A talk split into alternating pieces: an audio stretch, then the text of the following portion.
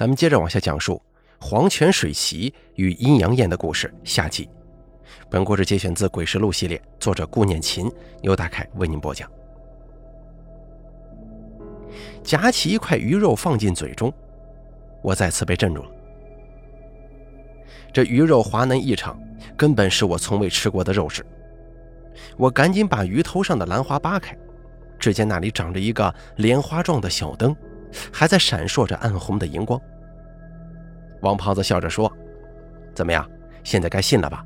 这可不是普通的水席呀。”小梦不语，只是笑着退了出去。我背后一阵发麻，不知道为什么，那种被人盯视的感觉越发强烈了。此时的包间内，我脸色阴沉地说：“不行，我我不敢吃了，这都是什么稀奇古怪的东西啊？如果是变异的怪物鱼，那可怎么办？”王胖子刚要劝阻，我就一下站了起来，要往外头走。与此同时，门再次被推开了，小梦又端了一道新菜，盘中飘来熟悉的味道。先生，你要走吗？不如先尝一尝这道醋酸黄瓜丝啊。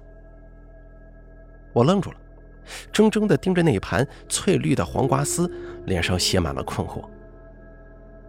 按照水席正常的顺序，接下来上桌的应该是两道热菜跟八大件中的炒菜和甜品，怎么会端来这么一份无厘头的凉菜呢？而且面前这道菜肴的味道和成色，我都再熟悉不过了。我赶忙抓起筷子，塞了一大口，细细嚼着品味。果然没错，眼前这盘菜，不论从色香味各个方面来看，都跟妻子在世的时候做的醋酸黄瓜一模一样。这味道我一辈子都忘不了。那个时候我们两个才刚结婚，房子车子什么都没有，我每天辛苦加班，却连夜宵都不舍得花钱买。心疼我的妻子，就研发出了这一道开胃爽口的醋酸黄瓜，跟白粥一起。当做我每个疲惫夜晚的夜宵。我还没有来得及多想，小梦已经把下一道菜端进来了。对我来说，这道菜带来的冲击更大。只见盘中摆着两个纸杯，杯中盛着有一些焦糊的布丁，上面分别用焦糖写着“爸爸生日快乐”几个字。在那一瞬间，我大脑一片空白了。几年前我过生日那天，因为舍不得花钱买蛋糕，五岁大的女儿就亲手为我做了两份布丁，而眼前的布丁简直完美复制了当时的情景，连幼稚的字体、焦糊的程度都不差分毫，这怎么可能呢？这个时候，一旁的王胖子还在抱怨：“你们店水准那么高，怎么把布丁烤糊了呀？”可我已经顾不上礼貌了，猛地冲到小梦面前，大声质问：“这两道菜，你们到底是怎么做的？”小梦却不疾不徐，慢条斯理地柔声说：“先生，等您吃完我们的压轴菜，疑问自然会得到解答的。”说完，他就退了出去。而这一次的上菜时间格外漫长，焦急等待了半天，小梦才迟迟走来。只见他端着一碗泛红的汤水摆在了我面前。这是水席中最后一道压轴菜——鸡蛋汤。那汤盆里清亮见底，却根本不见鸡蛋花的影子。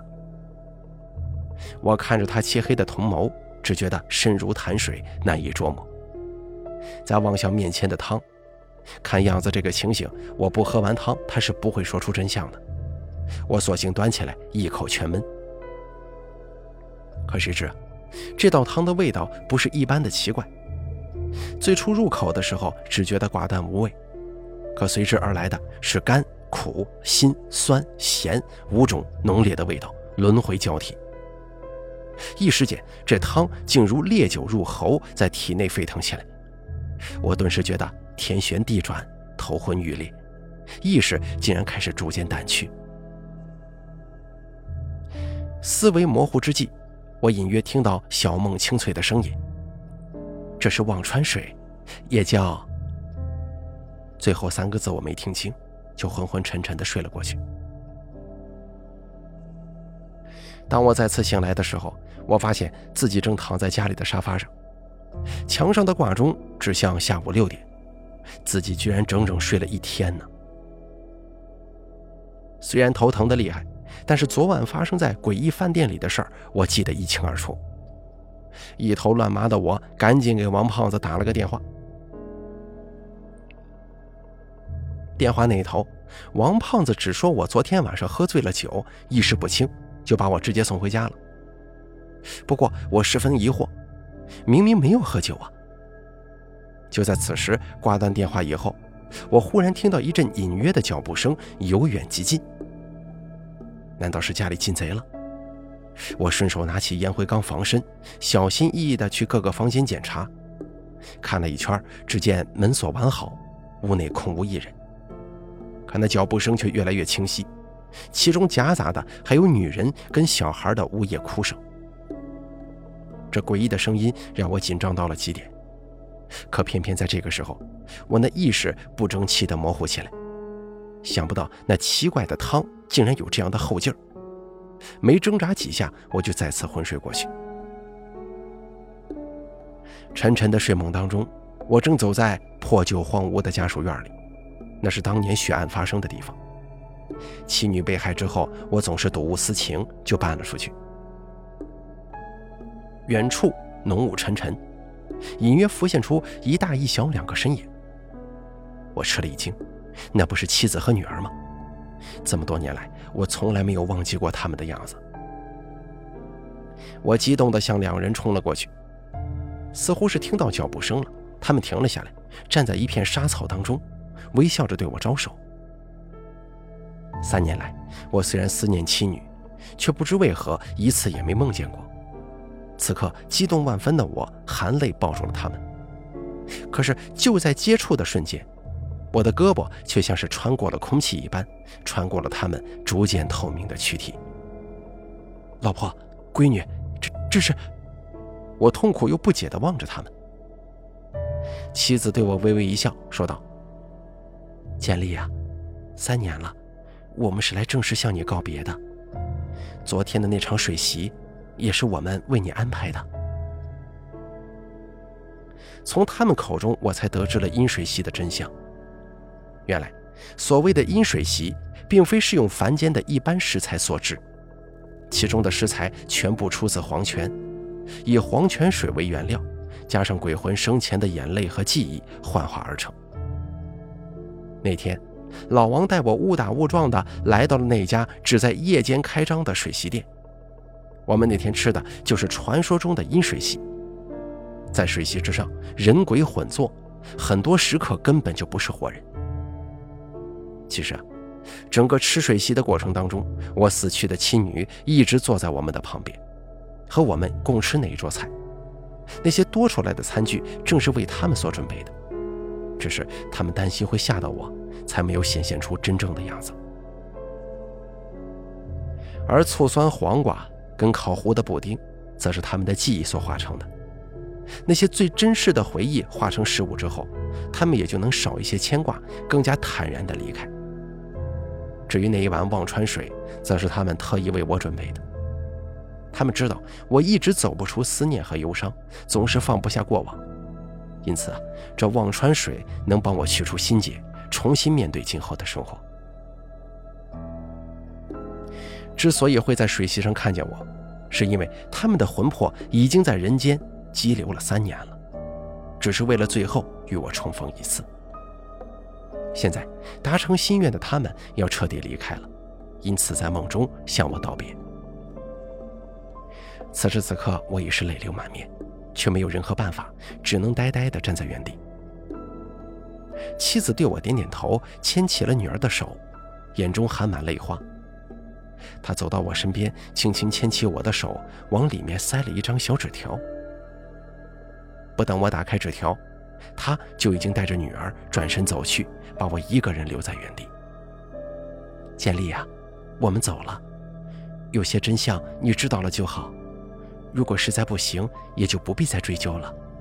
人生路还长，你一个人要好好的走呀。他不舍得回头望了我一眼，神色却很是复杂。爸爸，再见。”在女儿甜甜的奶音当中，两个人的背影渐行渐远，随着雾气消失不见。我是哭着醒来的，泪水打湿了枕头。起身走到客厅，我看到供桌前还摆放着那天留下的汉堡，冰冷坚硬，开始变质。看着照片中的妻女容貌，好像比从前笑得更加灿烂了。或许就像被羁留三年的鬼魂一样。他们也希望我能走出过去的阴霾，开始新的人生吧。可是，我却始终不能释怀。说到这儿，中年男子突然长长的叹了口气。我本以为这个基调感人的故事即将结局，却忽然想到他还没有说纸上的内容呢。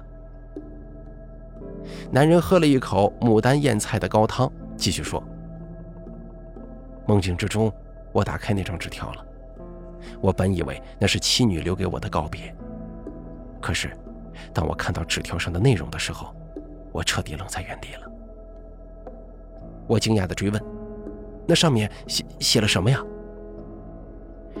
我妻子告诉我，当年的凶案另有隐情。他们被害的那一天，两个凶手是装成吊灯装修工人来敲门的，而在他们被害的前一天，王胖子刚好向他推荐了那两个吊灯装修工。这么说，王胖子是害死你妻女的同谋之一了。是啊，当时我的工作条件很不错，家中也有些积蓄，一定是他跟那些人串通起来合谋抢劫的事儿，想在事成之后分得一些利益。可是那两个家伙却一时失手，害死了我的妻女。但是那两个凶手对他也够义气，并没有说出任何指向王胖子的线索。而且他们中的一个人已经伏法，这下子更没有人知道王胖子的秘密了。可是我始终也想不明白，我曾经那样照顾他，也算是对他恩惠有加了。王胖子这个混蛋为什么要对我的家人下手？但是我渐渐理解了，这是因为他扭曲的嫉妒。所谓生米恩，斗米仇，大概就是这个道理吧。我也明白了。王胖子之所以会在三年之后忽然约我吃饭，一是因为他心怀愧疚，想拉我走出那悲痛，聊作不长；二呢，是他确信自己的罪恶不会被我发觉，这才大胆地扮演起了好人的角色，顺便向我炫耀自己的成功，从而弥补当年受我恩惠时被伤到的自尊。因此，他特意挑选了这家不同寻常的水洗店，希望我会喜欢。可是这家伙万万没料到，我却阴差阳错的在这场真正的阴水席上见到了死去的妻儿，并且从他们口中得知了真相。我看见他十分愤怒的样子，小心的问道：“那后来呢？你有没有告发他的罪行啊？”“怎么可能啊？我没有任何证据，又有谁会相信已死之人的托梦之说呢？”从那以后，我深知自己无法为他们讨回公道，只是觉得越发愧疚了。在这种复杂而痛苦的情绪之下，我越来越想再见他们一眼。即使我明明知道他们已经彻底离开了这个世界，我依然抱有侥幸的希望，想在那家专做阴水席的店里遇见他们。为此，我多次在深夜前往那家店，一个人点上一大桌水席，等待他们出现。那最后呢？你找到他们了吗？没有，但是我却被其他东西缠上了。那一次独自吃阴水席的时候，我忽然觉得旁边多坐了一个人。我看不见那个东西，却能清晰地感受到它的存在。那家伙并不是我的熟人，只是从我离开店里的那一刻起，他就紧紧缠上我了。在那之后，我诸事不顺，一直被这个无形的魂魄所纠缠。每天都会做噩梦，人也开始暴瘦。我试过了各种方法，却始终无法摆脱它。后来无法忍受的我，再次来到那家水洗店，质问那个叫小梦的店员。直到这个时候，我才从他口中知道了饮水席最终的真相。虽然水席上的食物对活人无害，但是饮水席是对鬼魂开放的。不只是亲人朋友的亡魂可以参加水席，就是完全陌生的鬼魂，乃至寻找替身的害人恶鬼，也可以趁机溜入席间与你共享一餐。而我就是在不知情的情况之下，被席间溜进来的恶鬼给缠住了。从那之后，我一直没能逃脱那个东西的束缚，我的身体变得越来越沉重。我知道那是鬼魂压在了我的身上，日夜折磨着我。因此，我变得日益疯癫，日益落魄，最终丢掉了工作，流落至此！那这家店也太坑人了吧？他为什么不提前告诉你真相呢？大概是怕影响生意吧。他们的生意面广得很，挣人的钱，自然也挣鬼的钱呢。这个时候，一旁的顾姐姐忽然端来两碗面，一碗递给李建立。李先生。事情恐怕不是你讲的这样吧？那是一碗与水席完全不搭调的酸菜牛肉方便面，连碗筷都没有，就直接盛在泡面的纸盒里，旁边摆着一次性的塑料叉子。我正好奇他怎么端来方便面了，却看见李建立的瞳孔猛地收缩起来。意外不止这些，顾姐姐又转身走进厨房，端来一盒红烧牛肉味的泡面。同样的一次性盒子跟餐具递到李建立面前。李先生，我猜你在感到紧张的时候，或者大事来临之前，应该比较容易感到饥饿，并且饥饿的时候，最喜欢吃泡面了。听到这句话，李建立忽然狠狠地瞪着顾姐姐，眼神已经变得阴雾而歹毒，攥紧的手指因为紧张而微微颤抖。顾姐姐轻齿灵唇，露出了一个意味深长的笑容。别紧张，李先生，我这里呢，也有一个与阴水席相关的故事。李建立没有反应，只是死死地瞪住他。顾姐姐倒是气定神闲，笑意盈盈地说：“关于阴水席的传说，还要追溯到唐代的武则天时期。据说呀，武后临终前。”特意命人做了一桌水席，想要最后品尝一下人间的美味。一开始宴席还十分正常，可是吃着吃着，上菜的顺序却不对了。本来该上桌的是八大件里的热菜，奴婢们却端来了一道开胃的绿豆凉糕。看到这一碟绿豆凉糕，武后猛然一惊，这不是被自己用骨醉之刑做成人质的王皇后？生前最爱吃的点心吗？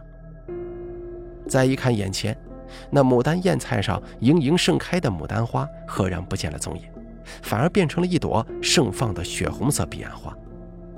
那盘鲤鱼也没有了原先诱人的模样，正张着尖利的嘴牙，瞳孔里射出幽幽的冷光。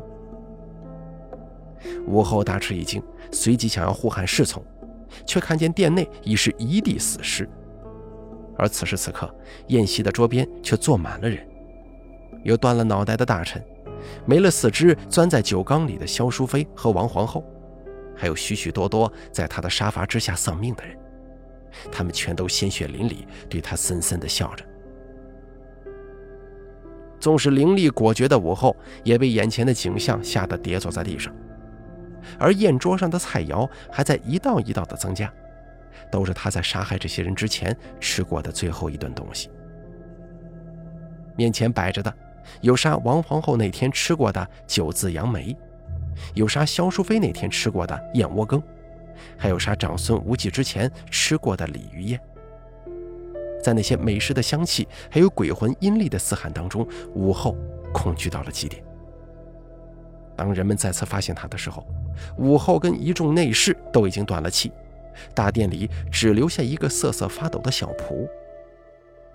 后来，人们从小普口中得知了这个可怕的故事，就把这场可怕的水席称之为“阴水席”。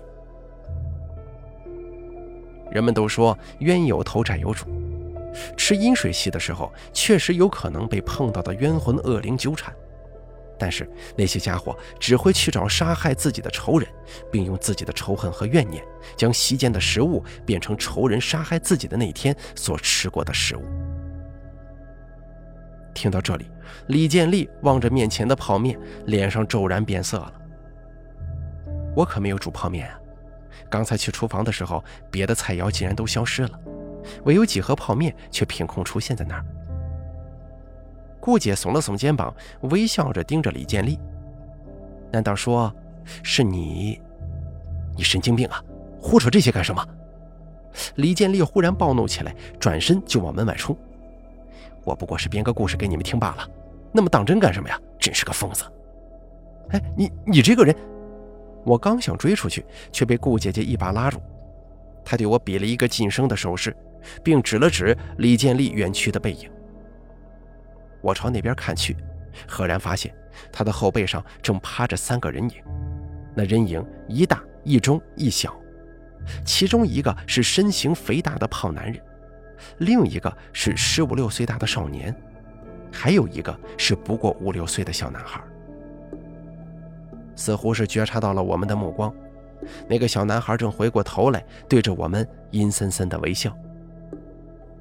我被这诡异的场景吓了一大跳，差点跌坐在地上，却发现刚才还熙熙攘攘的满屋客人都已经没了踪影。空空如也的小店里。面前的餐桌上摆放着几盘残羹剩饭，那盘牡丹燕菜里正盛放着一朵猩红的彼岸花。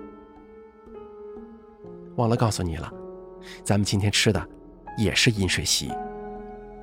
顾姐姐带着笑意的声音在我背后响起。几天之后，我们从报纸上了解到了李建立的结局。原来他是一个杀人潜逃的凶犯。不久前，他在洛阳城杀害了三个人，之后就一直逃窜，直到流落到这座西南小城。